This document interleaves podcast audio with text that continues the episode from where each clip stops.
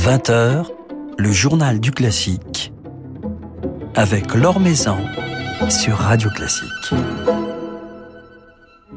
Bonsoir à tous. Nous allons nous plonger ce soir dans l'un des enregistrements les plus touchants, les plus envoûtants de cette rentrée discographique, le Nisi Dominus de Vivaldi, chanté par Eva Zaitchik, avec Vincent Dumestre et son poème harmonique. Eva Zaitchik qui sera à cette occasion à notre micro dans quelques instants.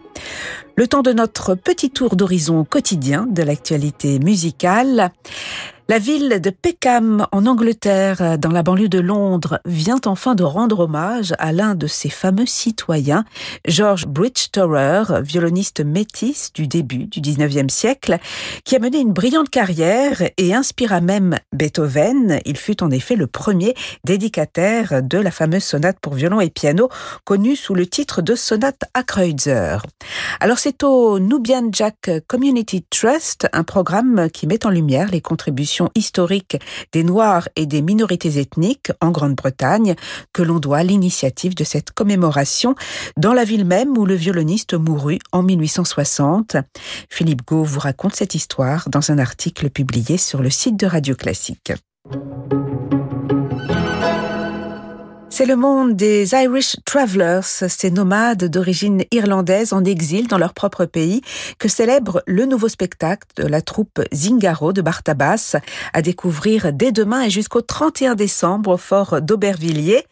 Les Irish Travelers, une communauté, un peuple voyageur qui avait l'habitude de sillonner les routes à cheval ou dans des caravanes tirées par des chevaux qui possède son propre dialecte et sa propre culture musicale de tradition orale. Alors c'est avec le conteur et chanteur Thomas McCarthy, l'un des représentants de cette communauté nomade, que Bartabas a conçu ce spectacle musical et équestre intitulé Cabaret de l'exil, associant donc les artistes de Zingaro avec leurs chevaux à Thomas McCarthy accompagné de quelques musiciens.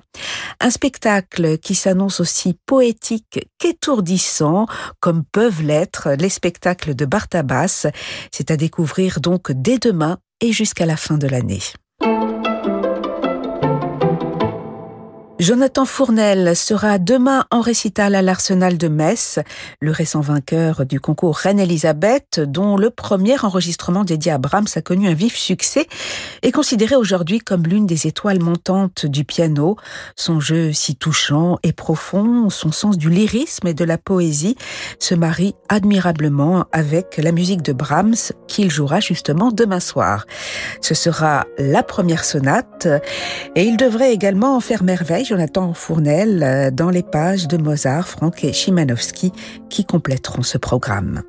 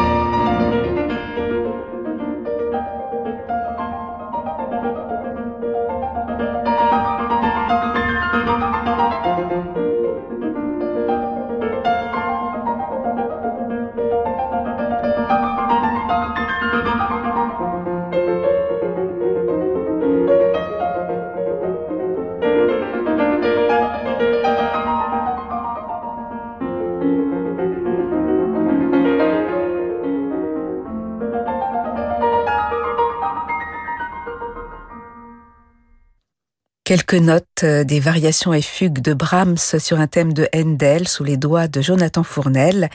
Jonathan Fournel jouera la quatorzième sonate de Mozart, le prélude fugue et variation de Franck, des variations de Chimanovski et la première sonate de Brahms en récital demain soir à l'Arsenal de Metz. L'Or sur Radio Classique.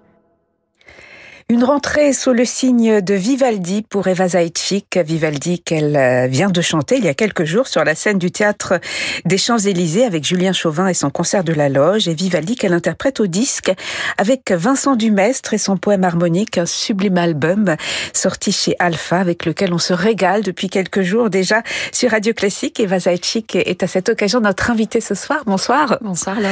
Merci de passer un moment avec nous. Alors c'est vrai que cet album, euh, c'est une merveille il y a tant de force émotionnelle dans, dans, ce programme, ce programme euh, que vous avez enregistré en août 2020 avec Vincent Dumestre et son poème harmonique. Alors en août 2020, pour resituer, on était encore, on sortait du premier confinement, on était encore dans la pandémie, on venait de traverser cette période si étrange.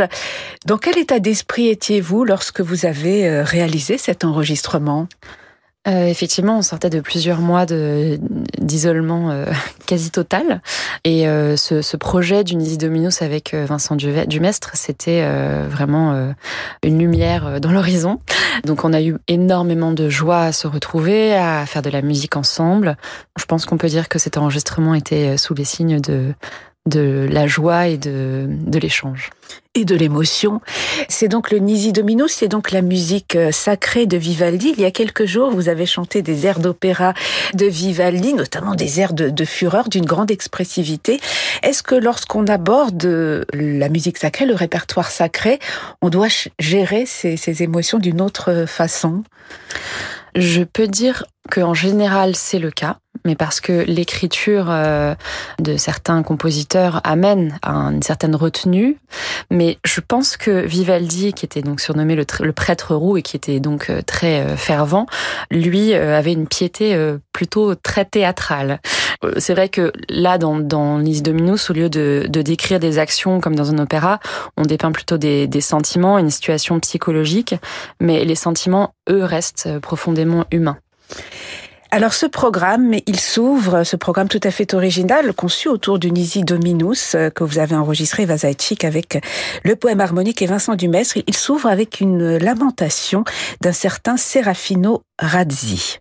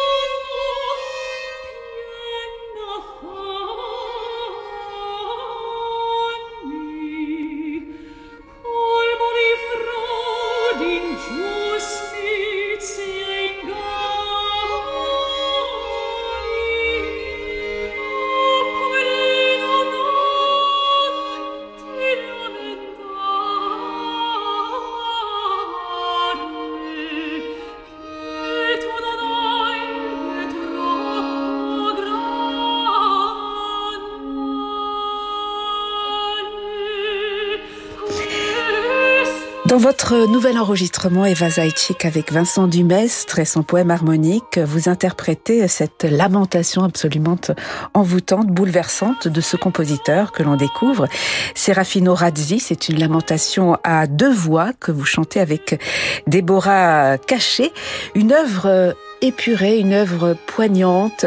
Comment percevez-vous cette page? Euh, textuellement, euh, il s'agit d'un échange entre un enfant qui est visiblement perdu seul en mer et qui a peur de mourir, et la Vierge Marie qui, elle, le rassure. Ou est-ce peut-être une métaphore qui s'adresse aux résidentes de la Pietà, pour lesquelles cette musique a été écrite, euh, qui sont de jeunes orphelines et qui doivent se sentir souvent seules, elles aussi, et pour qui la Vierge Marie est une mère universelle. Donc là, dans ce morceau de Radzi, Marie tente de rassurer l'enfant, de l'envelopper de son amour maternant. Et je pense que Vincent Dumestre a choisi de faire interpréter l'enfant par Déborah Cachet, euh, qui est soprano, qui a une voix et une interprétation très pure et euh, qui se rapporte plutôt à l'image de l'enfance. Et euh, Marie par moi, qui suis mezzo et donc qui évoque plutôt quelque chose de, de maternant, d'enveloppant bah, ce sont des, des, sentiments parfaitement humains et je pense que c'est ça la force euh, de, des compositeurs de, de l'Église, c'est de, de se permettre euh, aux hommes de par des chants sacrés, ressentir beaucoup de, de piété. Et moi, je ressens, euh, je ressens des, des, des sentiments d'une mère euh, à son enfant euh, qui, si l'enfant est paniqué, la mère va, va le rassurer et voilà. Voilà des, des, sentiments que vous connaissez d'ailleurs, vous rappeliez justement que ces pages de, de Vivaldi, puisqu'au cœur de cet album il y a ce Nisi Dominus de Vivaldi, ont été écrites pour des voix de femmes, euh, les chanteuses de, de la Pietà. Euh, Vivaldi, comment décririez-vous son, écriture, vous qui avez beaucoup chanté euh, Handel, on vous a découverte également dans le répertoire baroque français. Qu'est-ce qui distingue euh, l'écriture de Vivaldi par rapport à celle de Handel par exemple, ou des autres compositeurs baroques que vous fréquentez? Vivaldi était un, très grand violoniste et je pense qu'il a une écriture particulièrement instrumentale, violonistique. la voix se déploie de façon tout à fait naturelle, mais parfois aussi elle, épouse des, des, procédés de virtuosité propres au violon, comme des motifs avec des larges écarts ou des traits de double croche qui sont particulièrement difficiles à chanter. Je dirais que Handel, que j'ai abordé euh, récemment dans mon dernier album solo avec le consort, lui va plutôt amener les instruments à imiter la voix. Et donc peut-être que c'est un peu plus vocal, l'écriture de Handel, par rapport à celle de Vivaldi, mais voilà, quand on rentre euh, dans dans l'écriture, dans le moule, euh, on, s'y fait très bien et c'est particulièrement jouissif en fait de, chanter du Vivaldi parce que il y a vraiment un grand lyrisme, a des mélodies qui sont très attachantes, des rythmes qui sont absolument irrésistibles et surtout qui sont en parfaite adéquation avec euh, les instruments pour lesquels ils sont écrits. Et donc, lorsqu'il écrit Vivaldi pour, euh, pour le répertoire sacré, son écriture est, est sensiblement la même que lorsqu'il écrit pour l'opéra, puisque vous nous disiez tout à l'heure, Eva Zaitchik, qu'il y a énormément de théâtralité également dans, dans, dans son œuvre sacrée. On sent une grande influence de, de l'opéra chez Vivaldi, même pour ses, son répertoire sacré. Effectivement, comme je disais tout à l'heure, euh, il a une piété très théâtrale. Et euh, dans ses morceaux, euh, on a tout l'attirail de l'opéra et du bel canto. Il y a les arias da capo, avec la possibilité d'orner aux reprises. Chaque morceau épouse une atmosphère euh, tantôt passionnée, tantôt mélancolique, qui demande euh, beaucoup d'agilité, de d'égalité, de souplesse et de couleur à la voix. Et souvent, euh, l'écriture, le procédé euh, d'écriture de Vivaldi illustre le sens de certains mots aussi, comme on le fait à l'opéra. Son écriture euh, d'opéra a effectivement énormément influencé son écriture pour l'art sacré. Voilà. Et puis il écrit pour une voix, des voix de femmes, hein, puisque euh, on le disait donc tout à l'heure, euh, ces, ces pages sacrées ont été écrites pour les interprètes de la Pietà. Alors c'est vrai qu'on a souvent l'occasion d'entendre des contre-ténors euh, chanter ce répertoire. C'est important aussi de, de revendiquer ce, cette appartenance féminine. Oui, c'est vrai. quand on m'a proposé de chanter le Nisi Dominus, c'était une pièce, une œuvre que je chérissais depuis de nombreuses années et que je, j'avais euh, toujours entendu chanter par des contre-ténors. Et donc, je me disais, ah, on va pas refaire encore un enregistrement de Nisi Dominus. Et en fait, en me penchant en plus sur, euh, sur l'histoire de, du Nisi Dominus et sur euh, le contexte dans lequel Vivaldi a, a composé ses œuvres, je me suis effectivement rendu compte qu'elles étaient composées pour des jeunes filles à la Pietà. Et que donc, bah, j'avais toute légitimité finalement à, à chanter cette œuvre. Et j'étais absolument ravie de pouvoir euh, y apporter ma, touche personnelle sous l'œil bienveillant de Vincent Dumestre.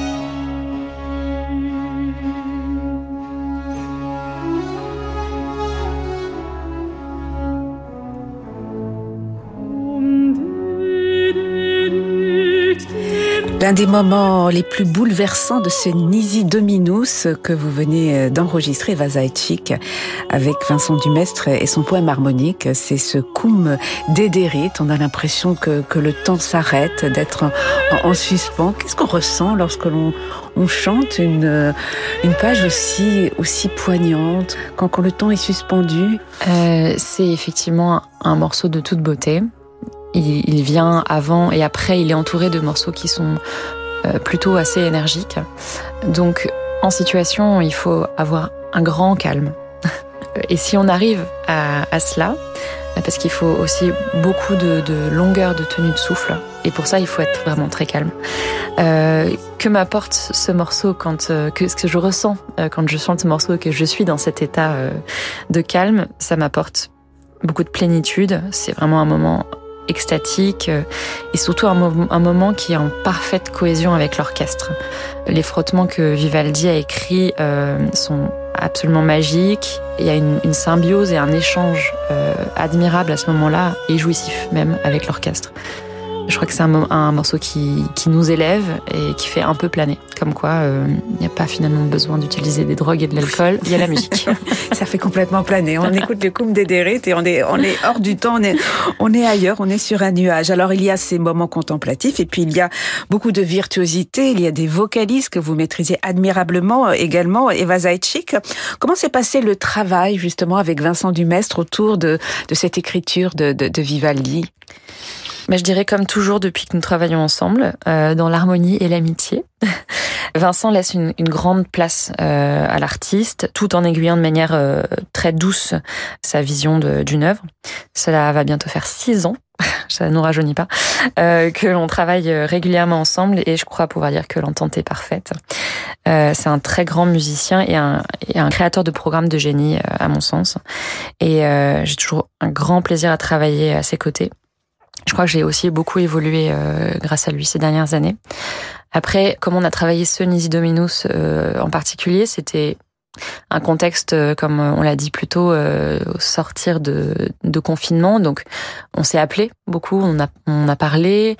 Vincent a un talent pour l'ornementation et une demande d'ornementation qui était une, à mon avis, une nouveauté dans, dans, ce, dans le Nisi Dominus, dans cette interprétation en tout cas. Euh, donc on a, on a ensemble réfléchi aux, aux ornementations. Puis après, ben, j'ai travaillé hein, parce que dans mon coin, parce que voilà, c'est vocalise. Elles se font ça pas paraît naturel comme ça, mais. Voilà, donc ce merveilleux enregistrement est sorti tout récemment euh, chez Alpha. Vous chantez Vivaldi au disque, mais vous chanterez Monteverdi euh, demain, le 18 octobre, euh, à Versailles. Vous reprendrez le rôle de la messagère dans, dans l'Orfeo de, Monteverdi, qui sera donné en version de concert, un rôle que vous avez déjà chanté. Qu'est-ce qu'il représente pour vous, ce rôle, Eva euh, C'est un rôle qui représente beaucoup déjà en tant que tel, parce que il me suit depuis très longtemps. Chéris vraiment euh, les, les rôles euh, des opéras de Monteverdi. J'ai d'ailleurs euh, passé mon entrée au conservatoire avec Ottavia, qui est un peu son, son pendant, dans l'Incoronazione di Popea. Et ensuite, j'ai travaillé ces deux rôles, donc Messaggera et Ottavia avec René Jacobs à, à Royaumont, quelques années plus tard. Et, enfin, la messagère est le rôle que le premier rôle que j'ai interprété sur scène ah euh, en sortant de, du Conservatoire national de Paris euh, dans une merveilleuse mise en scène de Yves Lenoir à l'Opéra de Dijon. Voilà, c'est un rôle sublime, dramatique, intense. Euh, pour recontextualiser, elle est l'amie euh, très chère de Eurydice. Elle assiste à sa mort et elle vient euh, interrompre la fête emmenée par Orphée et sa lyre et annoncer euh, donc elle est la messagère de l'annonce de, la mort de. Donc euh, elle se maudit, tout le monde la maudit. Enfin, bon, c'est un, un, rôle absolument poignant que, que j'adore chanter. Et musicalement sublime aussi, le, rôle de la messagère que vous rechanterez demain, le 18 octobre à Versailles. Et ensuite, comment s'annonce-t-elle euh, cette saison pour vous, Eva Zaitchik Quelques défis, quelques prises de rôle? Il y en a eu l'année dernière, la saison dernière, des prises de rôle. Carmen, Rosine. C'est vrai, et, et cette prise de rôle euh, l'année dernière. Euh, cette année, euh, il y a encore de grands écarts stylistiques. Euh, et c'est quelque chose que j'adore faire. Euh, pour moi, c'est très important de, de toucher à tous les répertoires. Bon, évidemment, je, à l'exception de certains qui sont pas écrits pour ma voix. Donc après cet Orfeo de Monteverdi à Versailles, euh, je ferai un projet qui me tient particulièrement euh, au cœur, j'ai envie de dire, l'enregistrement d'un répertoire qui est trop peu connu du grand public, la musique arménienne de Komitas, qui est le compositeur le plus connu, mais aussi de Aprikan et Kanachan, aux côtés de deux super musiciens, David Arutunyan et euh, Ksenia Maliarevich. Ensuite, je partirai à Baden-Baden pour chanter le rôle de Lola, donc Valeria Rusticana, euh, sous la direction de Thomas Engelbrook. Une prise de rôle Oui, une prise de rôle, tout à fait. Ensuite, j'aurai quelques concerts euh, avec mes deux ensembles chouchous, donc le poème harmonique et le consort sur nos trois derniers albums, donc le Nisi Dominus qu'on fera à Venise et à Berlin, Royal Endel et Venez cher ombre même, donc nos deux premiers enregistrements avec le consort. Et ensuite, ça c'est un gros challenge de, de l'année, c'est une énorme tournée européenne avec Philippe Herveig sur la Missa Solemnis de Beethoven. On fait 10 concerts en 12 jours. Donc euh, voilà, va falloir être en forme. Et ensuite, je partirai deux mois à Vienne euh, pour faire mes débuts au théâtre Anderwin dans le rôle de euh, Daniel dans le Belshazzar de Handel avant de rejoindre le poème harmonique à Dijon pour Armide de Lully. Eh ben, de belles perspectives pour cette euh, nouvelle saison. Merci infiniment Eva Zaitchik d'avoir passé un moment avec nous et on va se quitter avec euh, quelques notes euh, virtuoses et ornementées de, de Vivaldi. Merci infiniment. Merci là.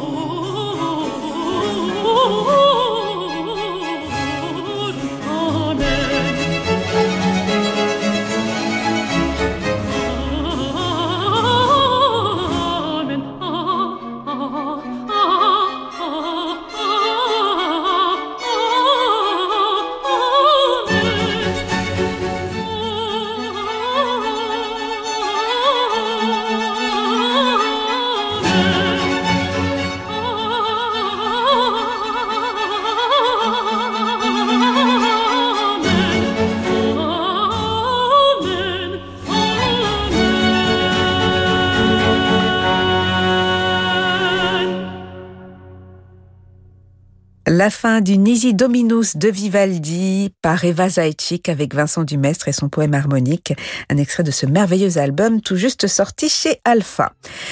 Voilà, c'est la fin de ce journal du classique. Merci à Yann Lovray pour sa réalisation. Demain, nous serons en compagnie de Gaëtan Jarry, le chef de l'ensemble Marguerite Louise. Mais tout de suite, je vous laisse avec Francis Drezel. Excellente soirée en musique à l'écoute de Radio Classique.